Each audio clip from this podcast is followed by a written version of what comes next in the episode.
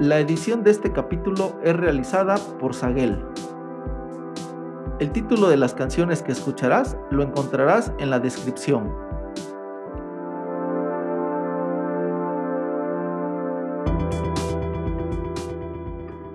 Julio, háblame de tu nombre.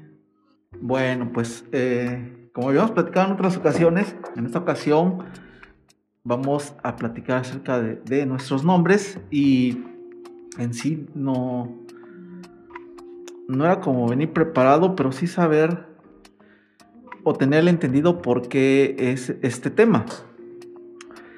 En lo general eh, surgió porque hace aproximadamente cinco años, que comentaba en la otra ocasión, este Zuli, que viví un programa de transformación, un proceso de transformación eh, de coaching, en donde uno de los pasos más importantes que creo que viví ahí es la identificación con tu propio nombre. Uno de los primeros ejercicios que, se realizan es hablar a, través de primera persona, porque generalmente hacemos esto de que decimos o hacemos esto, y uno de los primeros ejercicios en este taller es hablar en primera persona. Yo hice o yo quiero o yo hacía y dejar de pluralizar las acciones personales justo antes de llegar al entendimiento de, tu nombre. Eso es lo que más o menos eh, es el pie que da en ese proceso o en el proceso transformacional hasta llegar al punto de saber quién, quién soy. Claro, el yo pienso, el yo siento, te coloca en la responsabilidad de tus pensamientos, tus emociones, tus acciones. Estamos mal acostumbrados a hablar en tercera persona de uno mismo y a soltar la responsabilidad.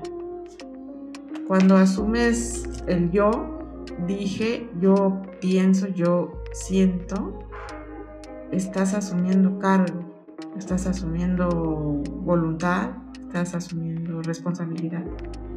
Entonces esa parte es totalmente terapéutica y es parte del autoconocimiento de cada persona. El nombre que tenemos o que nos damos es importante desde varios puntos de vista, no solo uno. O sea, traer un nombre, portar un nombre, conlleva responsabilidad y también algo que muchas personas eh, trabajamos, sobre todo cuando leemos arquetipos. No es lo mismo llamarte Juan que llamarte David. Si ves la carga arquetípica, por ejemplo, Juan del desierto, ¿no? Eh, Juan el que escribía, Juan parte de los seguidores de Cristo.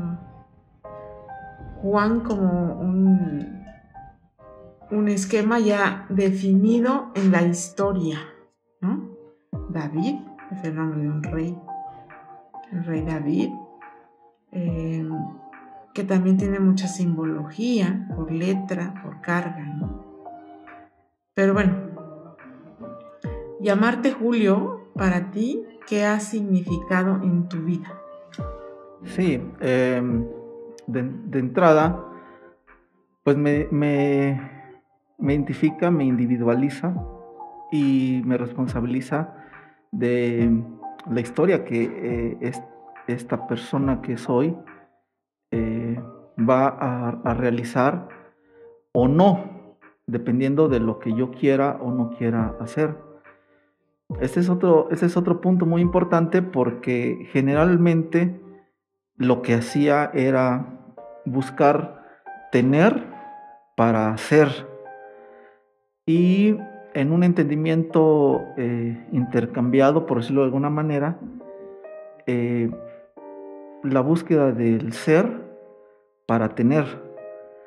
Y primero soy y obviamente con el esfuerzo, con el trabajo, con el tiempo, tengo lo que sea, salud, estabilidad, eh, organización, la base, la piedra angular de ese futuro eh, objetivo es el ser. Y entonces entenderme con, o encontrarme eh, básicamente de frente con la casualidad a, a una determinada edad de que mi nombre es Julio, específicamente. No otro, no hay, no hay este. Bueno, no tengo otro nombre, pero si tuviera otro nombre, ese sería mi nombre. ¿No? Eh, pero esa base podría parecer muy simple o podría parecer este, común, pero da la oportunidad de que o me dio la oportunidad de realmente conocerme o de empezar a conocerme emocionalmente, físicamente, espiritualmente. Y a partir de ahí establecer bases hacia dónde quiero que Julio se dirija. Eh, por eso, eh, para mí, después de haber encontrado esta llave o este, este momento, significó mucho mi nombre. Fue base, es base todavía de las decisiones que, tomo a diario, ¿no? De las que me puedo sentar y, y recapacitar y decir, ah, ok, Julio haría esto, pues lo hago, ¿no? Pero la cotidianidad eh, me permite que al conocerme cada día más, eh, mis decisiones, pues de alguna manera puedan ser más rápidas, ¿no? Lejos de, rapidez en decisiones, es de conocimiento de decisiones. Creo que va más enfocado a eso y a, y a lo que Julio eh, va buscando, ¿no? Qué interesante todo lo que nos compartes de, manera personal, ¿no?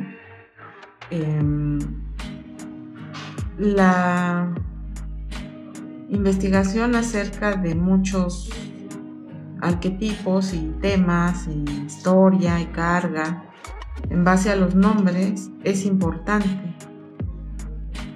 Hay personas como yo que nunca han estado muy contentas con su nombre. Yo desde niña Em, me sentía muy incómoda con mi nombre. Para empezar, se me hacía demasiado largo, ¿no? Todo era como una complejidad, escribirlo, memorizarlo, decirlo, ¿no? Era como Anastasia, Claudia, y los apellidos, ¿no? Me puse a investigar acerca de todo eso, de por qué no me gustaba el nombre, porque de niña pues no sabía por qué no me gustaba el nombre. Después me empecé a enterar de preguntando como niña a mi mamá, mamá, ¿por qué me pusieron ese nombre? Y mi madre tuvo a bien responderme cada preguntilla y me dijo, porque tu bisabuela se llamaba Anastasia, bisabuela, bisabuela paterna, y tu abuela le dijo a tu papá que estaría bien que tú te llamas Anastasia, ¿no? O sea, mi abuela me, me eligió el nombre de su madre, a la que no conoció. Y me puso Anastasia. Y a mi mamá tampoco le gustaba mucho mi nombre de Anastasia, ¿no? no, no lo sentía cercano. ¿Y por qué Claudia? Bueno, pues porque ese día cayó en, el libro de los días de los nombres que había Santa Claudia. Y este, te pusimos Claudia porque ese nombre te tocó por ese día. O sea, alguien me eligió un nombre de alguien que no conocía y luego me pusieron un nombre que un libro dijo que estaba ahí porque ese era mi día, ¿no? Entonces, ah, órale, pero no me gustaba, no me gustaba.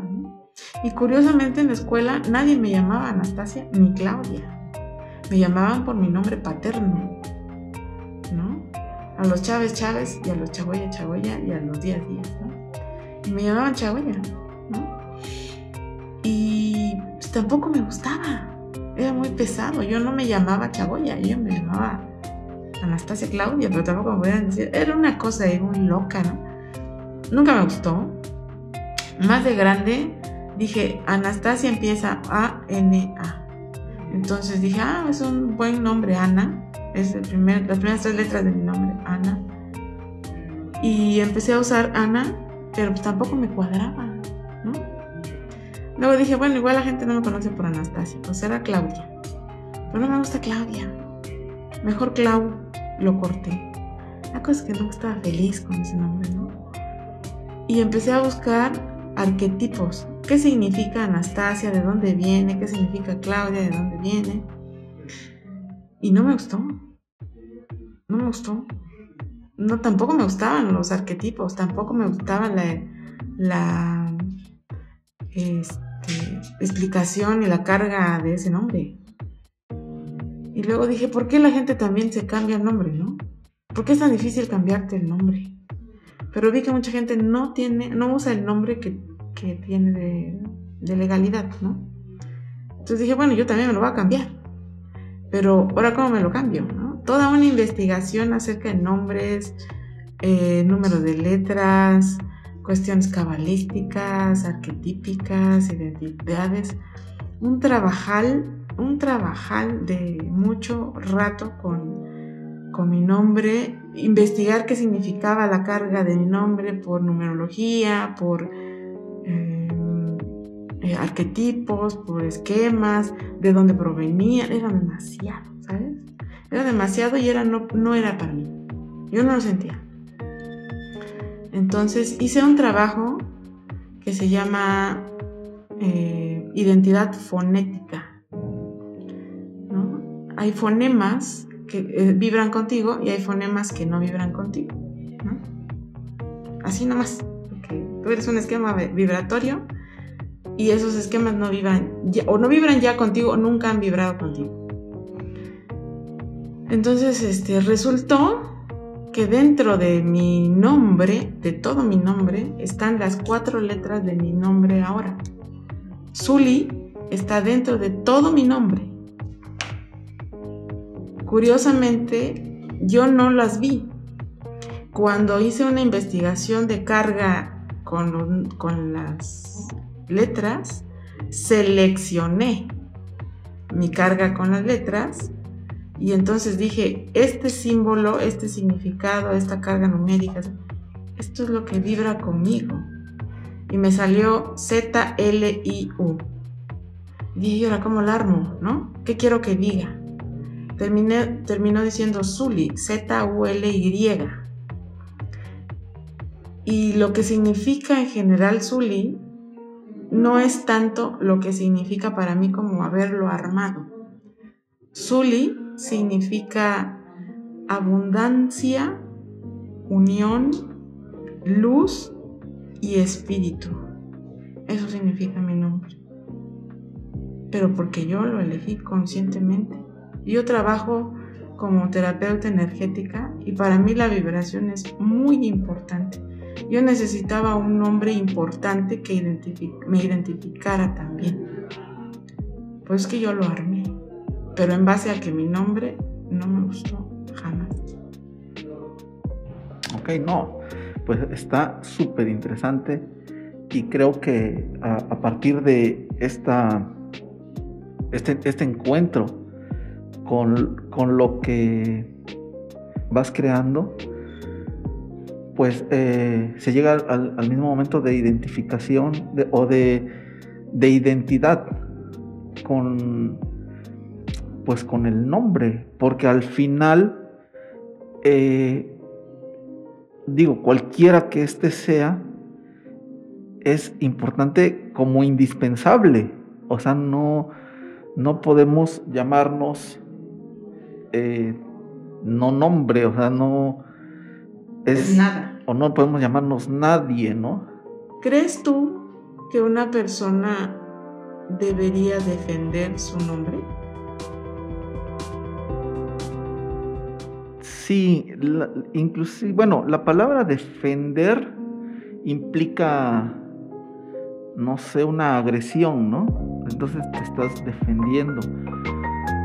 Pero sí, sí, sí pienso que se debe, una vez ya establecido el cómo me llamo o, el entendimiento, la conciencia de, de saber cómo me llamo. Vuelvo a repetir, pareciera como que muy simple, pero creo, lo creo muy importante, porque siempre se batalla con chaparrito, gordito, eh, morenito, y, esa multiplicidad de personajes dispersa del que realmente soy. Y cuando limpio el camino de, del ser, pues entiendo más claramente eh, mis objetivos. Entendiendo también que mis objetivos puede ser nada. O sea, no, no forzosamente que creo que vamos a tener que hacer otra plática de objetivos. Pero, pero, pero como lo decíamos la otra vez, ¿no? Elimina expectativas inclusive, ¿no? campeón, que te digan campeón. Eh, al final, eh, claro, si, quieres serlo, pues adelante, ¿no? Pero si en ese momento, en esa, esa parte de tu vida, no es algo que tú tengas planificado hacer, pues se vuelve una batalla. Entonces, la defensa del nombre, como dices, pues se vuelve más la presencia de tu nombre y de el ser que está investido por ese nombre y de lo que busca al final de cuentas, ¿no? Eso es lo que, lo que, lo que voy entendiendo o intento entender del descubrimiento de tu nombre. Y por supuesto, y la carga inmensa que implica la responsabilidad de los padres al, poner el nombre. Porque no eh, se calcula en ese momento de, no sé, felicidad, abrumación, contento, no sé en ese momento qué pudo haber significado para nuestros padres y nosotros como padres, para, nuestra descendencia, la carga que se, que se genera, ¿no? Que se genera. Pero el tiempo permite eh, el trabajo personal para liberarse de esa, precisamente de esa, de esa carga. Porque inclusive, como bien lo dices, ¿no? estamos hablando apenas del nombre, ni siquiera los apellidos, ¿no? Que, que al final como pienso, no es bueno ni es malo, simplemente es. Pero el hecho de que es también, también se carga. no quiere decir que no. Sí, el nombre, pues nada más hablamos de los nombres, este, tienen significado, tienen energía, tienen carga genética, tienen eh, transgeneracional en biodescodificación, que es una de las técnicas que he estado trabajando, eh, se busca el transgeneracional del nombre, ¿no? Por ejemplo, el hijo mayor lleva el nombre, a veces, por costumbre, por tradición, del padre, el hijo mayor. a veces no es el hijo mayor, a veces es el último hijo. Entonces, eh, Cargar el nombre del Padre conlleva transgeneracionalmente cargar la responsabilidad de los actos del Padre. Hasta en la Biblia, o en, uno de los libros más conocidos, por eso lo cito, no porque sea la verdad de la verdad, pero porque es conocido, dice, los hijos cargarán con los pecados de los padres hasta la tercera o cuarta generación. El pecado explicado como la responsabilidad de, de las acciones del padre. Te lo voy a poner sencillo. Vamos a suponer que un padre es un conquistador de tierras, ¿no? Es algo bueno, ¿no? El hijo tendrá la carga de ser un conquistador de tierras, solamente porque trae el nombre del padre. Ya no hablamos de los apellidos, ¿no?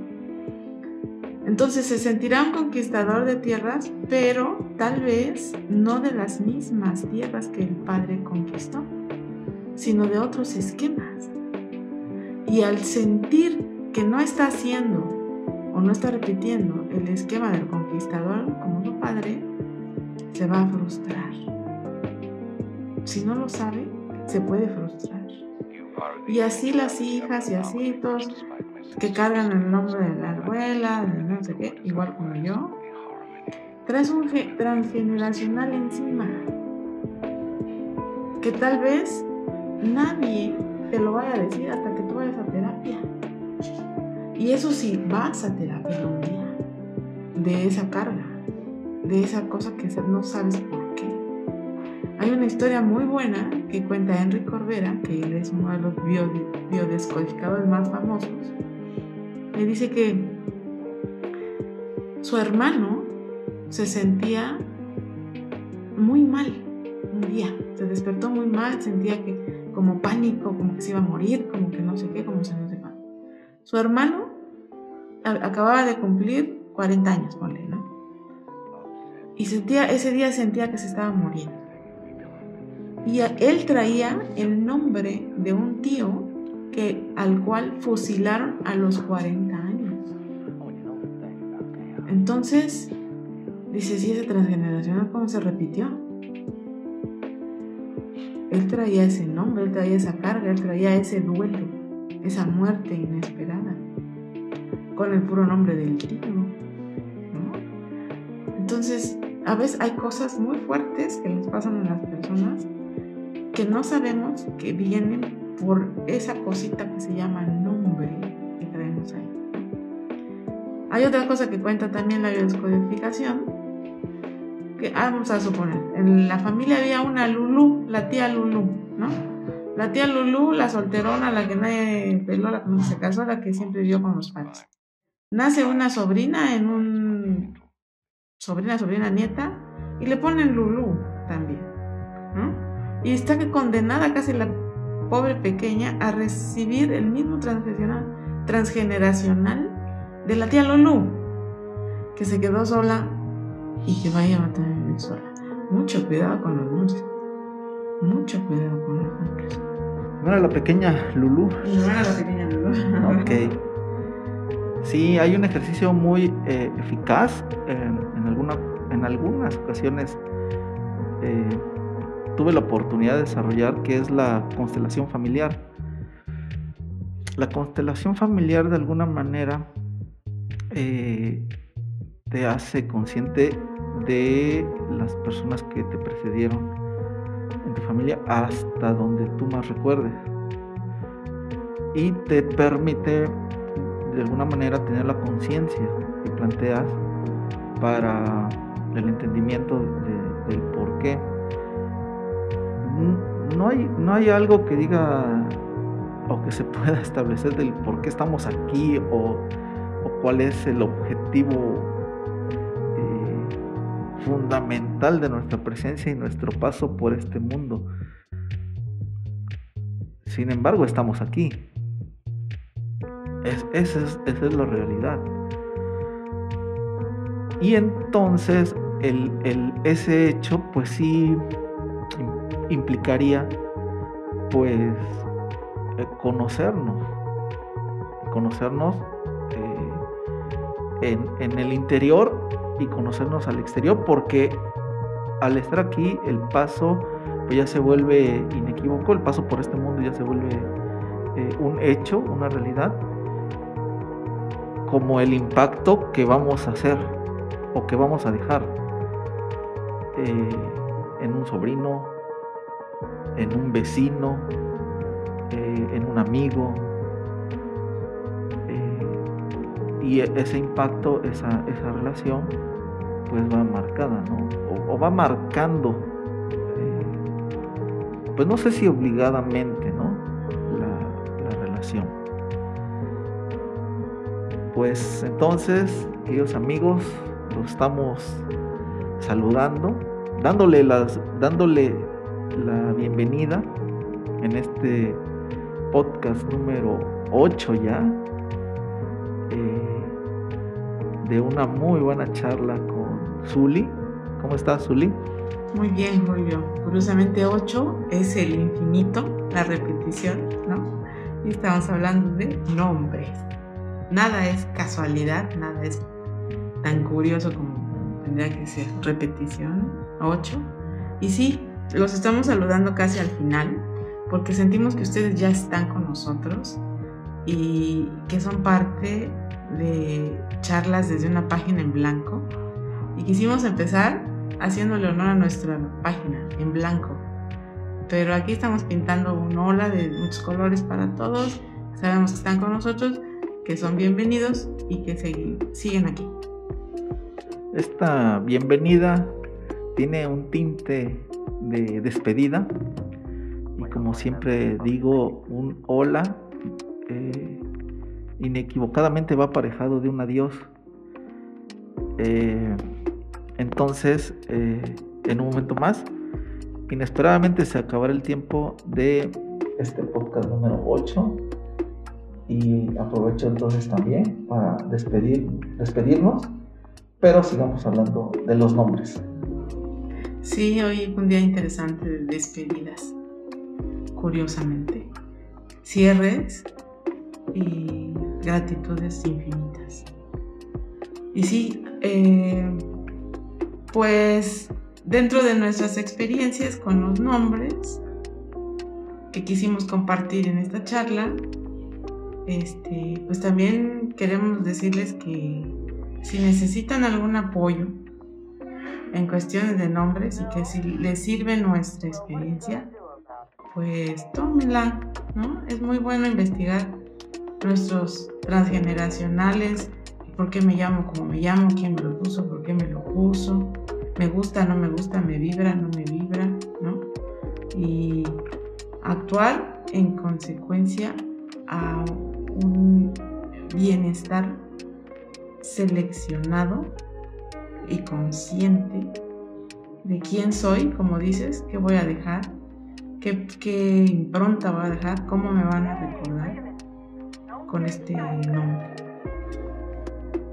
Sí, pues este, igual es un ejercicio ya muy brillado, pero no dejen de verse al espejo, saludar a esa persona que está enfrente, que, que los está viendo enfrente, que ha batallado, que ha conseguido muchas victorias, que se ha tropezado pero que se ha levantado y pues llámenla por su nombre, es o por el nombre que eligieron. Esa es una forma de gratitud a ese esfuerzo que día con día están haciendo. Otra cosa es no corten su nombre. No les ayuda a cortar su nombre porque cortan su energía. Se los digo yo porque ya lo corté y cortas mucho. Si te llamas Patricia, Patricia te llamas, no Pati, Patricia. Si te llamas Arturo, te llamas Arturo, no Arti. No cortes tu energía. No, y no permitas que te la cortes.